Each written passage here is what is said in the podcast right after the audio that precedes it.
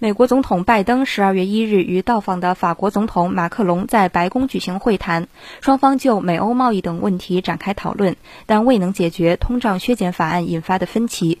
拜登在会谈后举行的联合记者会上说，不会因美国通胀削减法案中的本土补贴政策引发欧洲国家不满而道歉，但可以对法案内容进行微调。美方意图并非将欧洲排除在相关贸易之外。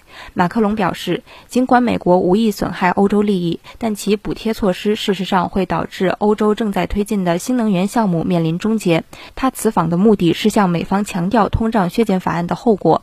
双方还讨论了乌克兰局势等欧洲安全问题、核不扩散问题、经济、新兴技术、贸易和供应链问题、美法太空领域合作以及气候和生物多样性等。